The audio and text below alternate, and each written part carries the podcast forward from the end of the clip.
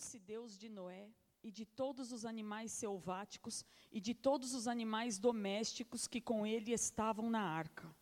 E Deus fez soprar um vento sobre a terra, e baixaram as águas, e fecharam-se as fontes do abismo, e também as comportas dos céus, e a copiosa chuva dos céus se deteve.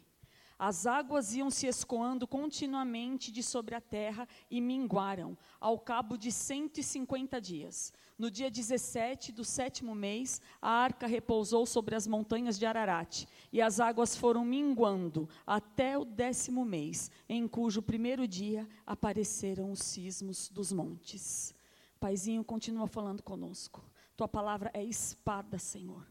Tua palavra transforma a nossa vida. Tua palavra, Senhor, é martelo que quebra a rocha, Pai. Tua palavra transforma a nossa história, consola, dá vida, dá saúde, dá esclarecimento, dá direção. Que assim seja a tua palavra nesta noite sobre nós. Toma conta, Pai. Me esconde atrás da tua glória, me enche do teu poder, da tua unção. Revela para os teus filhos aquilo que tu queres com eles, Pai. E nós te daremos a honra, a glória e o louvor para sempre, em nome de Jesus. Amém. Glória a Deus. Queria que você falasse para mim três nomes de homens da Bíblia que você considera crente. Abraão, quem mais? Jó, Josué, José, João, Elias, tudo Eliseu, eita, tudo do fogo, tudo crentão. Outro dia eu estava tão angustiada né, com, as lutas, com as batalhas, que eu fiquei assim, nossa, coitada de mim, estou passando pela fornalha, porque eu estou na cova. Aí eu fiquei com vergonha, que eu falei assim, digno de cover Daniel. E eu, Jesus, quem sou eu? Entendeu o nível que a gente fica? Mas a palavra de Deus fala que Deus numa certa ocasião, lá está no livro de Ezequiel, o povo estava numa situação horrorosa, e o profeta orando, buscando, tal, para que Deus não destruísse o povo, aquela história, e Deus falou assim: se se juntasse três para orar por esse povo, Daniel, Noé e Jó, eu não ouviria a oração deles. A oração deles ia ser só para salvar a vida deles. Mas esse povo é tão terrível que a oração desses três não ia servir. Então se calcula quem eram esses três. Para Deus elogiar a oração desses três. E entre eles Noé. Noé era um homem de Deus. Deus falou que Noé era um homem de Deus. Deus procurou na terra alguém que tivesse é, unção, que tivesse credibilidade no céu. E Deus achou Noé.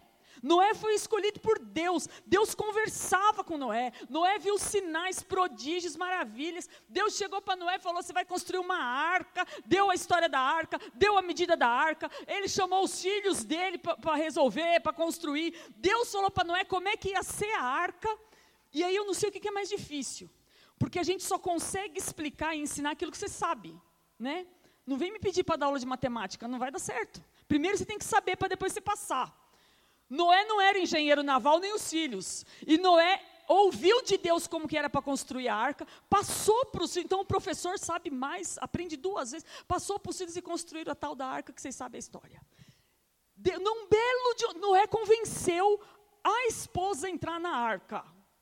Não é fácil. Alguém aqui já convenceu a esposa a vender a casa que ela não queria vender? Não. Nem me conte como foi o percurso, não é fácil. Ele convenceu a esposa e as três noras, cada nora com uma mãe, chamada sogra. Gente, esse homem tinha unção, unção do alto poder. Deus falou que era para guardar os animais casalzinho naquele dia dentro da arca. O que, que aconteceu com os animais? Ele também não era caçador. O que aconteceu com os animais? Vieram na casa dele, via bater lá, sei lá. Aí não é, a gente chegou, beleza, vamos, vamos entrando, tudo organizado. Noé viu coisa, gente, que nunca mais ninguém viu. Noé viu. E Noé entrou na arca. Então a gente aqui lê na história de Noé, a gente fica, nossa, é Noé o cara, eu quero ser Noé, e tudo maravilhoso, e Noé na arca, ótimo. Gênesis 7 descreve tal a história do dilúvio.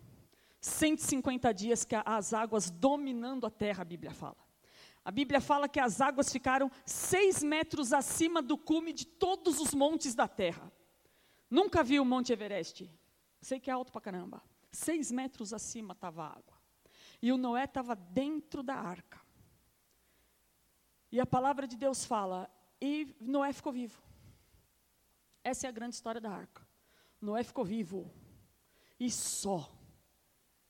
E eu fico imaginando que negócio é esse de entrar dentro da arca. Porque dentro da arca você não tem controle de absolutamente nada. Dentro da arca você não tem visão de nada. Deus falava com Noé numa proximidade, numa unção, numa clareza. Noé constrói a arca, tantos metros, tal madeira, sobe aqui, desce ali, e tudo. E daqui sete dias vai começar a chover. Você vai entrar na arca, eu vou fechar a porta, e Noé sendo guiado, e vai, vai. Fechou a porta. Desligaram o telefone, cortaram a internet, acabou a comunicação. Deus não falou mais nada para Noé. Noé entrou dentro daquela arca, e eu fico imaginando que aquilo, para mim, no meu entendimento, era como se Noé tivesse enterrado vivo, dentro de um lugar que ele não sabia para onde estava indo. A arca não tinha radar, não tinha leme, não tinha coisa nenhuma.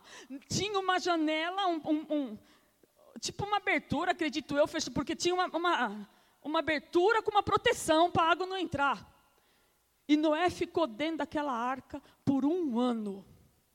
E não deve ter sido fácil, porque a Bíblia fala assim, que quando o dilúvio significava juízo de Deus na terra. E a Bíblia fala que quando o juízo vem, quando o acerto de contas vem, quando o conserto vem, está escrito assim: não fique esperando coisas grandiosas para você, não. Fique feliz, porque eu vou te dar a tua vida por despojo. E era a única coisa que Noé tinha. Noé estava vivo.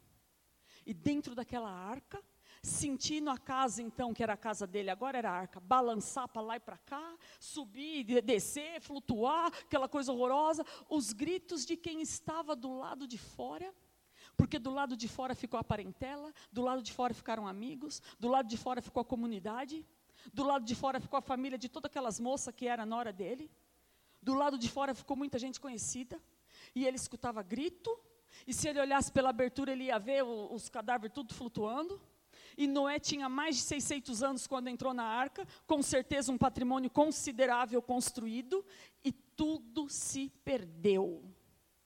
E Noé ficou naquela arca, sabendo o dia que começou, mas não tendo a mínima noção de quando aquilo ia acabar. A arca era um lugar de muita solidão. A arca era um lugar de muita tristeza. A arca era um lugar que a gente quer sair correndo dela. A arca é um lugar que a gente não quer ficar, porque é horrível você perder o controle da situação. É horrível você saber, mas você está vivo, tua família está aí, está tudo bem, oh, tá, tá, tudo está bem. Mas não é só isso que a gente precisa, não sei se você entende. Não que a vida tenha pouco valor, não que a família tenha pouco valor, mas estar dentro da arca, escondido, é, não é meio essa palavra, tipo anestesia. Você não pode fazer nada. Tudo está acontecendo e você não pode fazer nada. E aí você tem que pôr a tua fé em ação porque a palavra de Deus fala que se você passar pelas muitas águas, elas não te submergirão. E era essa promessa só que Noé tinha. Ele estava passando por muitas águas, e a única coisa que não acontecia era o barco dele afundar. Ele estava vivo. Não sei para onde vou, não sei o que vai acontecer, mas ele estava vivo dentro da arca. E devia ser uma coisa tão difícil, tão difícil. E os dias foram passando, e a coisa foi acontecendo, e quando a gente gente está dentro da arca, a gente se sente o quê? Esquecido. Já tem quase um ano que eu estou dentro dessa arca. A gente se sente abandonado. A gente começa com aquela oração, Senhor misericórdia, Senhor se apressa, acaba o assunto, você não sabe mais o que pedir, e você chora diante de Deus, e seus pensamentos, eu não sei se você já perceberam, mas a gente fica atacado por pensamento, pensamento vem que nem um, parece cavalo correndo, um atrás do outro, um atrás do outro, um atrás do outro, um atrás do outro, e a gente está fazendo conta, e estou pensando, e estou é horrível, quando a gente está assim, a gente está dentro da arca, e tanto é verdade que o versículo que a gente leu fala assim: E lembrou-se Deus de Noé. Eu li um comentário que falava assim: quando a gente está, o crente está muito angustiado, a gente corre, por exemplo, para Romanos 8. Né? Que diremos, pois, acerca destas coisas? Se Deus é por nós, quem será contra nós? Maravilhoso. Corra para Gênesis 8. Lembrou-se Deus de Noé. Só que a palavra fala: Pode uma mulher esquecer-se do filho que ela amamenta? Não dá para esquecer, nem que seja essas loucuras que a gente escuta, porque o leite dá sinal, é hora de amamentar. Mas a Bíblia fala ainda que ela se esquecesse, eu todavia não me esquecerei de ti. Deus não se esquece de nós, mas aqui está escrito: lembrou-se Deus de Noé, porque Deus queria frisar na minha cabeça e na sua, que ele se lembre, ele enxerga que você está dentro da arca. Arca não é lugar de quem está esquecido e abandonado, arca é lugar de quem está guardado, protegido. E essa palavra lembrou-se no original significa assim: é marcou a pessoa para algo. Enquanto Noé estava dentro da arca, Deus estava marcando Noé marcando Noé para uma grande coisa. Essa palavra significa assim: é, lembrou-se, trouxe a memória, trouxe para cima, marcou, destacou da multidão para fazer cumprir um pacto e uma promessa. Lembrar-se significa assim: existe um memorial diante de mim a teu respeito, e chegou a hora de eu cumprir na tua vida as minhas promessas sobre você. E é tão sério essa palavrinha memorial. Lá no livro de Malaquias fala, vocês já viram? Que um, um falava do Senhor para o outro, o Senhor atentava, o Senhor ouvia, e havia um memorial escrito diante deles. Cada vez que a gente abre a nossa boca para proferir uma palavra de fé, para trazer à existência as promessas de Deus que ainda não se manifestaram, fica sendo escrito no céu um memorial a teu respeito. E a palavra memorial no original significa escritura de compra e venda, direito de compra adquirido. Então, quando Deus fala, lembrou-se Deus de Noé, é como se tivesse um título judicial para ser descontado a favor de Noé. O Senhor é fiel, o Senhor não fica devendo nada para ninguém. Noé é considerado por Deus um homem de oração, e ainda que as orações de Noé, eu fico pensando quando Deus falou: vou destruir a terra, vou destruir tudo, e ninguém dando ouvido, ninguém olhando, fazendo nada para poder mudar aquela história. Claro que Noé orou. Você oraria se chegasse uma palavra dessa para você: vou destruir o Brasil, vou destruir tua casa. Claro que você vai orar. E Noé orou. E a gente enxerga que a oração dele não foi respondida. Mas existe um peso de honra e de glória sobre a vida de quem ora. E a oração de Noé recaiu sobre ele, como poder de Deus armazenado para se manifestar na hora certa. Meu irmão, não desista de orar. Se você está guardado dentro da arca sem saber para onde vai, o que vai acontecer, não desista de orar. É uma leve e momentânea tribulação. O peso de glória de Deus sobre a sua vida será manifesto pelo poder do alto, no nome de Jesus. A palavra fala Lembrou-se Deus de Noé. Ah, e uma coisa importante, essa palavrinha memorial, que eu estou impressionada com ela desde ontem. Memorial naquele tempo significava é, escritura de divórcio, sentença de divórcio. E existe um memorial no céu a seu respeito, escrito de que tipo de espírito você se divorciou. O mundo espiritual é formado por alianças. E se você tiver com alguma aliança presa no mundo espiritual, no passado, com coisas que não agradam ao Senhor, está na hora de você se divorciar urgente. Porque dilúvio significa juízo. E o juízo vem quando é necessário um conserto. E o conserto acontece quando você se divorcia das obras das trevas. E a palavra fala aqui: lembrou-se Deus de Noé e de todos os animais, e Deus fez soprar um vento sobre a terra, e baixaram as águas. Assim simples. 150 dias com, esse, com essa aguaceira lá daquela maneira. E um dia Deus resolveu dar uma ordem. Porque essa palavra que Deus, a Bíblia fala que Deus passou um vento. Assim funciona com os nossos problemas. Quando a palavra atinge na sua vida o ponto que o Senhor quer, de proximidade com Ele, esse dilúvio que está vindo para te afligir, porque a palavra de Deus fala que quem controla os ventos, quem controla as águas, quem controla o fogo é o Senhor. Aqui fala que o Senhor soprou um vento, e esse soprou um vento significa que ele passou uma navalha. O vento estava aquele horror, aquela chuvarada, Deus passou uma navalha e a água abaixou. A Bíblia fala que a água foi abaixando. Olha o que está escrito aqui: baixaram as águas, as águas murcharam, as águas se aquietaram. E essa palavra, eu não fiquei boba com esse negócio. Deus acaçapou as águas. Você sabe que depois que a chuva parou, que a água começou a escoar, Noé ainda ficou cinco meses dentro da arca, sem condição de descer. Primeiro, porque a porta estava fechada. E quem fecha a porta é Deus. E quem abre a porta é Deus. E quem tem a chave na mão é Deus. E quem manda e aquilo acontece é Deus. Não é o inimigo dando ordem na sua vida, é Deus. E a palavra fala que Deus acaçapou a água. A água são todos os teus problemas que estão comendo a tua cabeça. E sabe o que é acaçapar? É ficar como caçapo. Eu procurando dicionário. A caçapar fica com um caçapo. Não adiantou nada, porque eu também sabia que era caçapo. Caçapo é filhote de coelho. Já ouviu falar? Meu irmão, já ouviu falar? Eu nunca ouvi falar. Filhote de coelho, quando ele vê um caçador, ele se acaçapa, olha que palavra. Ele fica redondinho assim, todo atarracado, espremido, escondido, sem se mexer, porque o caçador está lá. Foi isso que o Senhor fez com as águas. Elas diminuíram e se encolheram para ficar facinho na mão do caçador, na mão do Senhor da sua vida, na mão do homem de guerra que é Jeová, que destrói aquilo que te incomoda. Você não pode, Noé não podia descer da arca imediatamente imediatamente. Imagina que Deus deixa as coisas assim facinho. Deus capricha. A Bíblia fala que foi um exagero de água dilúvio. Como é que não ia ser um exagero de bênção pós-dilúvio? Depois da tempestade, para nós vem bonança. A Bíblia fala que resta ainda um descanso para o povo de Deus. E a arca do Noé, que balançou daquela maneira, teve uma hora que ela parou no lugar, vocês sabem. Parou lá no Monte Ararat. E parou de balançar. Que maravilha quando a, a casa para de balançar.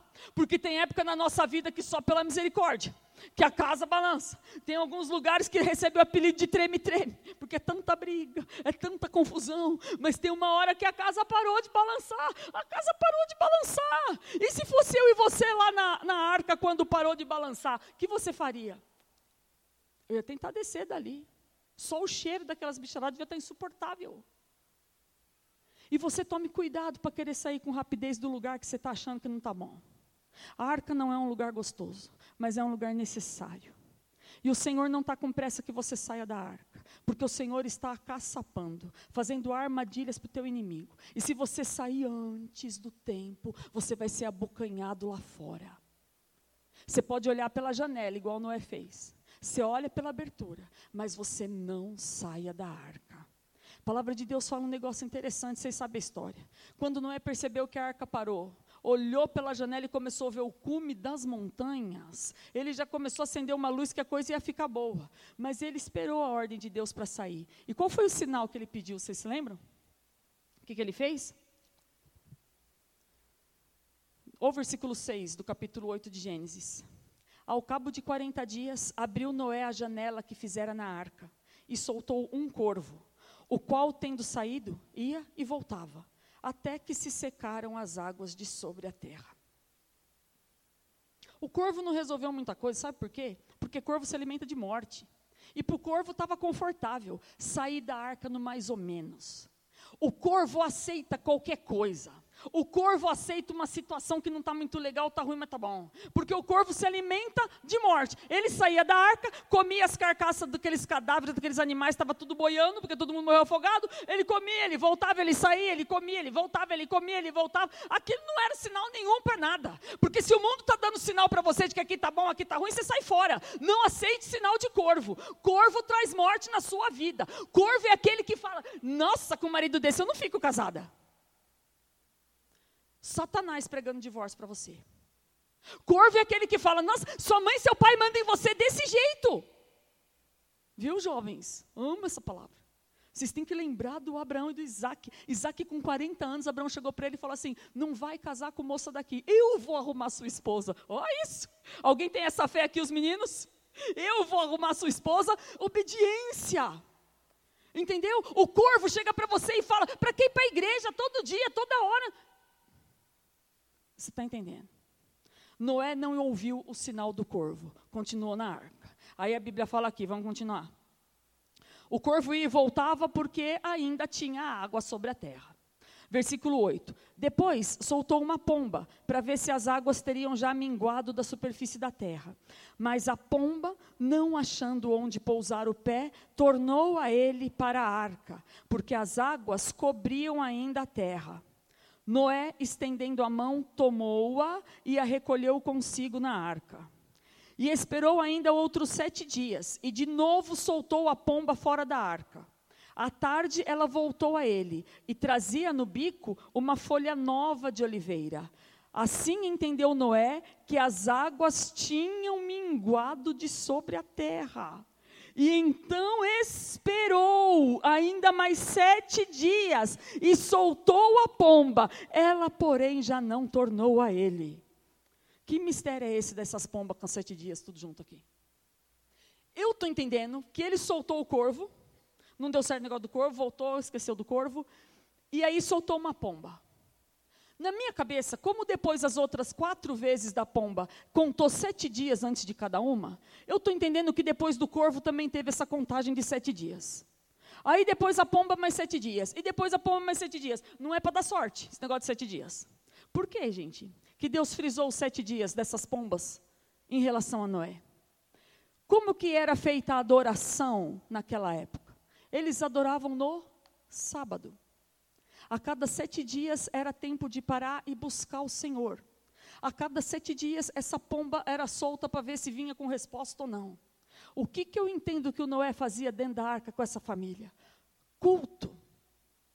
Aqui mostra que Noé continuou na presença fazendo adoração. E depois de um culto de poder e de louvor e de unção entre ele e a família, ele soltava a pomba.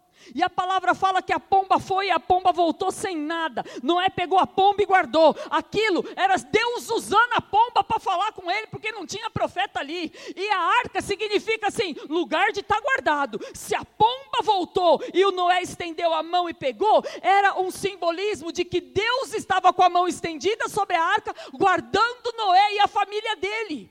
Deus não tinha perdido a hora em relação a Noé, só não era tempo de sair ainda. Noé entendeu o recado, ficou quieto. Mas sete dias soltou a outra pomba. A outra pomba foi e nada. Na terceira vez, a pomba volta com o raminho de oliveira. Sinal que já estava florescendo, porque oliveira é árvore frutífera sinal que já tinha comida para comer, sinal que já estava para descer, sinal que a terra já tinha começado a produzir. Vamos sair correndo porque já tem raminho de oliveira. E a palavra fala que não, que ele ainda ficou mais sete dias orando, buscando, clamando, até que soltou de novo a pomba e ela não voltou mais. Por que será que trouxe esse ramo de oliveira? Eu não sei se vocês sabem, ou se vocês já entraram em alguma arca por aí, na vida. Eu estou achando que eu fiz é, é, contrato com arca, porque está demorando para eu sair dela. Mas se vocês estão dentro de uma arca, eu quero que vocês lembrem que Deus mandou de propósito o ramo de oliveira. Porque podia ser inclusive uma folha de bananeira para Deus mandar. Deus podia mandar qualquer coisa. Mas eu acredito que Noé, dentro daquela arca, devia estar tá muito preocupado, como eu e você ficamos, com o tempo que estava passando ali. Porque tem coisa que está acontecendo na sua vida que já faz muito tempo que está acontecendo. E você já está pensando, meu Deus, olha quantos anos eu tenho. Olha quanto tempo eu estou desempregado. Olha o acúmulo de coisas. Olha tudo que eu perdi. Meu Deus, o dilúvio passou e levou tudo junto. Só sobrou eu. Como é que eu reconstruo tudo? Como é que eu recomeço? Como é que as coisas vão dar certo? Senhor, eu estou sem nenhum. Sabe quando você está sem nenhum norte? Nada, eu não sei nem que. A arca parada. E ele não sabia nem que endereço que essa arca tinha estacionado.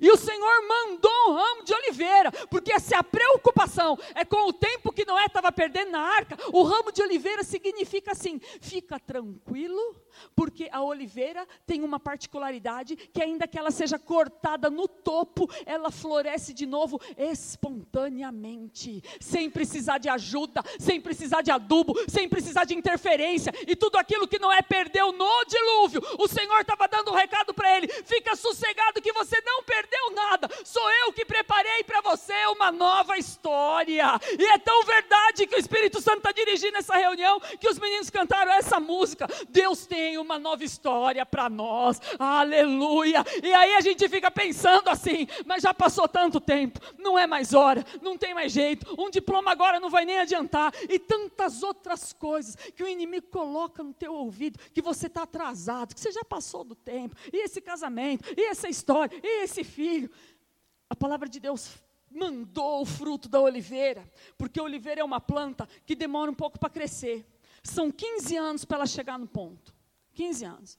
Para ela chegar no ponto de dar fruto. Mas depois que ela chega no ponto de dar fruto, ela dá fruto por milênios. Passa mil anos ela dá, passa mil anos ela dá, passa mais mil anos ela dá. Então você para de se preocupar com o tempo, com a idade, com o peso, com o dinheiro, com a sua necessidade, com a sua limitação. Porque o Senhor mandou o ramo da oliveira para dizer que ainda que seja na velhice, você vai dar fruto. Ainda que esteja cortado, você vai brotar. E você precisa só do cheiro da água. Aleluia. Por que, que é o ramo da oliveira? Por que, que tem que ser o ramo da oliveira? Meu Deus, eu vou sair dessa arca sem nada. Não tenho uma tenda para esse povo dormir. Como é que vai ser com meus filhos, com as noras, com a mulher, não sei o que, tudo. E aqui a, a, a, a ciência nos ensina que a oliveira é uma planta de raiz muito profunda. Então pode acontecer muita coisa para o lado de fora. Ninguém consegue derrubar uma oliveira. Ela está aprofundada, ela está firmada. Então eu não sei que tipo de vento que soprou na tua casa, mas se você está em Cristo, você não vai ser destruído. Você tem raiz para ficar embaixo e você está preso na rocha que é Cristo. Aleluia! E como é que vai ser para eu conseguir dar conta de tudo isso? Vocês já tiveram é, oportunidade? De se depararem com dívidas impagáveis? Não. Não, não, não. Vocês não, não, não, não, não. Aquela doença incurável? Não, também aqui não tem nada disso. Um casamento já assinado, a carta de divórcio? Um filho servindo o reino das trevas? Mas a palavra mandou para ele um ramo de oliveira. E a oliveira é uma planta, uma árvore, que ela tem alimento porque ela é oliveira. E ela tem combustível, porque ela é oliveira. E ela tem sombra, porque ela é oliveira.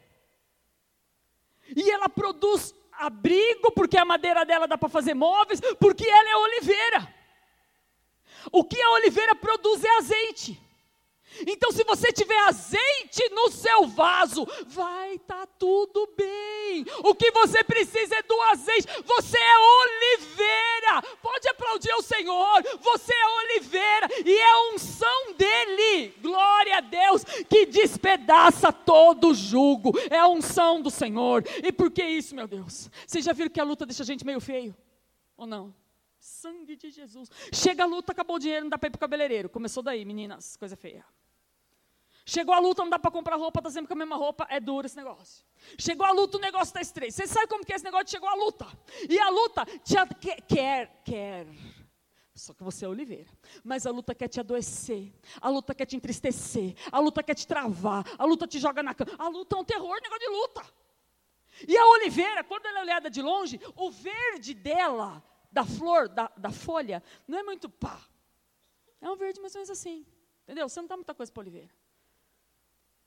Mas quando bate o sol, eu não sei o que, que, tem naquela folha, que ela reflete a luz do sol de um jeito que quando você olha para a oliveira, as folhas estão prata. Ela fica prateada por causa do calor do sol sobre elas. Então para de achar que você está enfeiando, envelhecendo com a luta. O Senhor está te fazendo melhor. Quem está olhando para você está vendo o reflexo da luz do Senhor. Sabe aquela bênção que Deus mandou, que, a, que o Moisés falasse para o povo de Israel, que quando olhassem para você, ia ver o rosto dele refletido em você? Esse é o poder da luta. Você está melhorando para poder ter condição, autoridade, poder, sabedoria para reconstruir tudo aquilo que o Senhor vai fazer aparecer na tua volta. Pode ser que você esteja na arca, sei lá por quanto tempo, não saia. Não saia, não pula a janela, não faz atalho, continua na arca. E por que, que você veio nesse culto hoje? Fiquei perguntando para Deus. Muito bom, muito bom, maravilhosa essa palavra, aleluia, glória a Deus. Como que, mas por quê? Sabe, cada culto que você tem vindo significa uma pomba que você está soltando. Um sinal que você está pedindo para Deus. Cada vez que você vem, você vem com uma pergunta, você vem com um questionamento, você vem com uma situação, você vem com aquilo que precisa ser resolvido no altar, e muitas vezes a pomba está voltando sozinha, você pega a pomba, guarda no bolso, vai embora e falei, não, Deus não falou comigo ainda. Mas hoje o Senhor falou comigo enquanto estava fazendo essa palavra, que hoje é o dia da terceira pomba. A pomba que está trazendo o ramo da oliveira. Hoje o Senhor te trouxe aqui para te lembrar que está quase, que está quase. Ele te trouxe aqui para te renovar, para fazer você entender que você continua sendo aquela árvore plantada na casa de Deus e que vai dar muitos frutos. Você veio aqui para se renovar, para assumir de novo a sua posição em Cristo e continuar a batalha. Essas águas que estão passando aí, não adianta você espernear. Esperneia, esperneia, esperneia, a água não para. Não adianta você espernear. Essas águas que estão passando por aí é para você se consertar.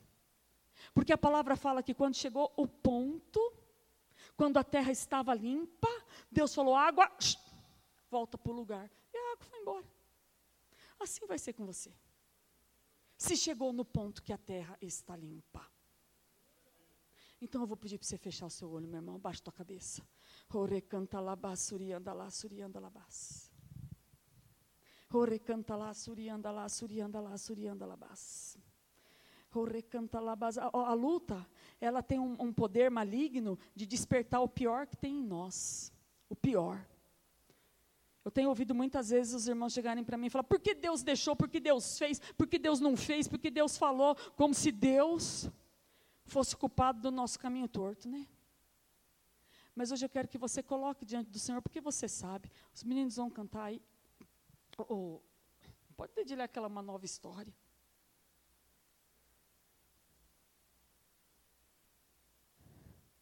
Peça para o Senhor agora. Tem muita água já para o lado de fora. Tem muita água para o lado de fora. Agora você está precisando das águas vivas para o lado de dentro. Peça para Deus renovar teu espírito. Peça para Deus perdoar os teus pecados. Música